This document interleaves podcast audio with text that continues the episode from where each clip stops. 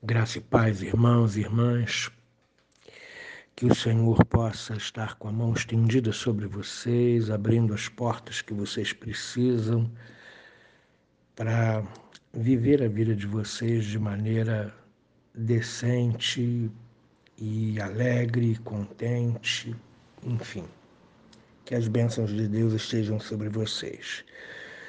Bom dia, quero convidá-los para meditar na conclusão do capítulo 12 da segunda carta de Paulo aos Coríntios, versos 19, 20 e 21, que passo a ler para vocês. Há muito pensais que nos estamos desculpando convosco. Falamos em Cristo perante Deus e tudo, ó amados, para a vossa edificação.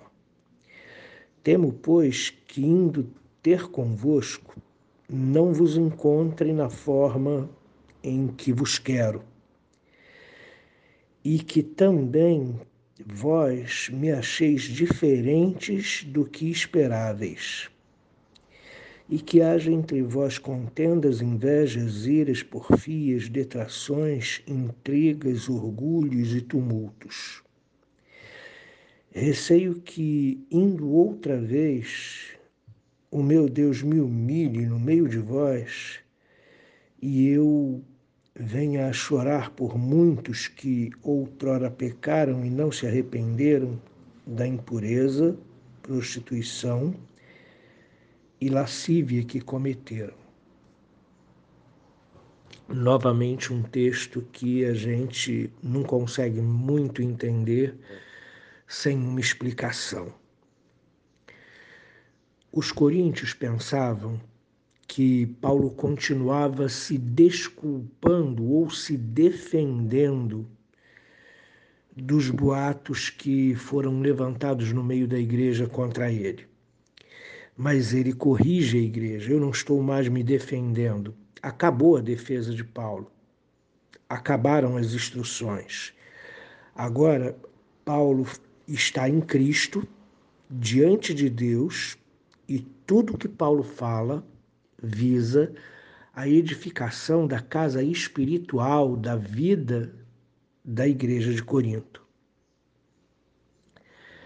A questão é o seguinte: a visita de Paulo estava se aproximando e havia temor no coração de Paulo sobre o que, que ele ia encontrar na igreja de Corinto depois de um tempo longe, depois da igreja acolher boatos, depois da igreja não ter defendido o apóstolo Paulo, porque a igreja é testemunha de como ele procedeu e de quem ele é, porque ele é o fundador da igreja.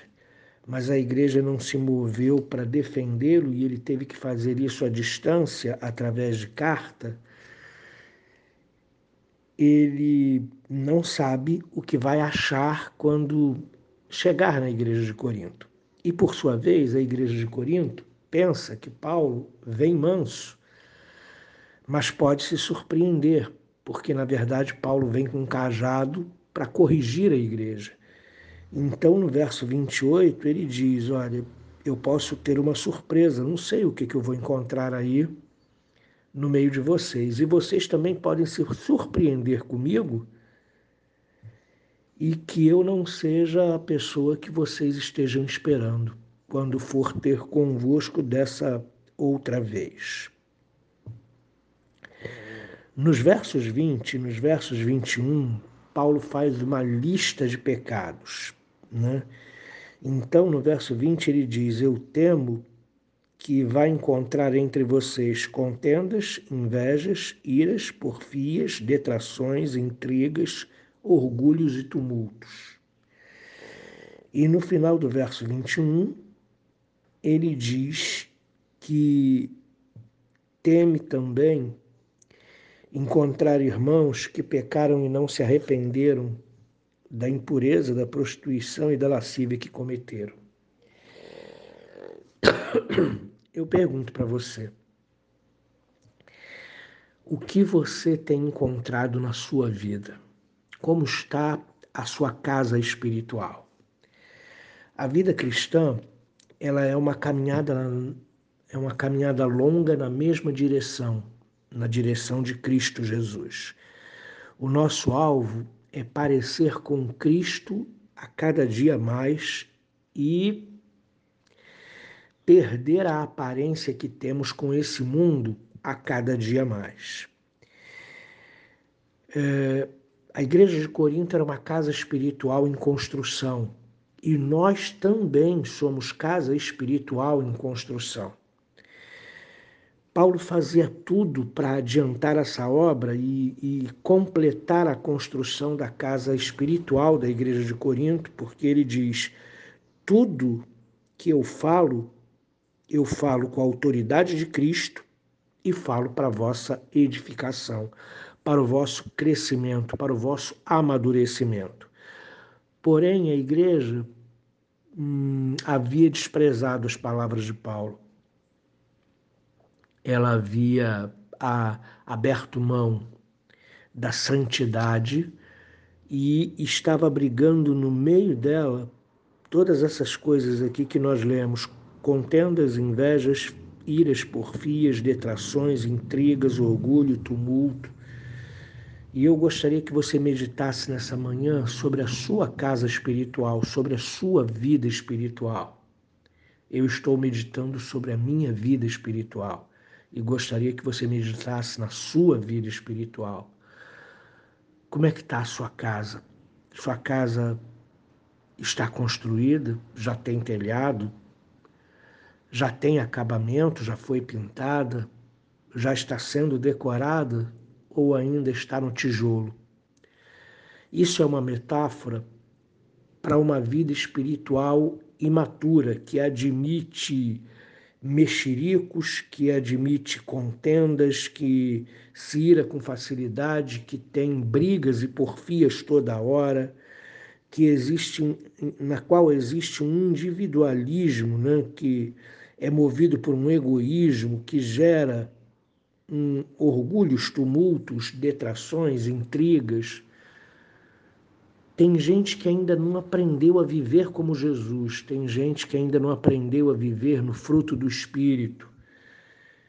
E apesar de estar na igreja e apesar de ser crente, ainda faz fofoca, ainda levanta suspeitas infundadas contra a vida do irmão ainda age por egoísmo, querendo garantir o seu quinhão primeiro, não é uma pessoa movida pelo amor, não é uma pessoa que segue com insistência na direção de Jesus Cristo para santificar a sua vida. Então, querido, o que você está encontrando quando olha para si mesmo na sua casa espiritual? Como está a sua vida, o seu nível de maturidade, o seu relacionamento com Deus e o seu relacionamento com os irmãos, que é importantíssimo. Porque o nosso relacionamento com Deus gera transformação, mudança e santidade na nossa vida. Essa transformação, mudança e santidade na nossa vida é aplicada, é vista no relacionamento que nós temos com os nossos irmãos se nós perdoamos aqueles que nos ofendem, se sabemos lidar com a imaturidade de alguns que estão no nosso meio, ou se conduzimos a nossa vida através de egoísmos, invejas, iras, porfias, intrigas e etc. Que Deus abençoe sua vida nessa manhã chuvosa de terça-feira e que sua casa espiritual esteja muito bem edificada na palavra de Deus. Querido Pai, imploramos a Ti que nós possamos amadurecer e crescer espiritualmente, que a nossa vida não seja dirigida pela ira, que as nossas atitudes não sejam marcadas pelo egoísmo, que nós não sejamos pessoas que destroem a paz, mas que sejamos pessoas maduras, regidas pelo amor, procurando seguir a Jesus Cristo em cada passo e parecer mais com Ele a cada dia, em nome de Jesus. Amém.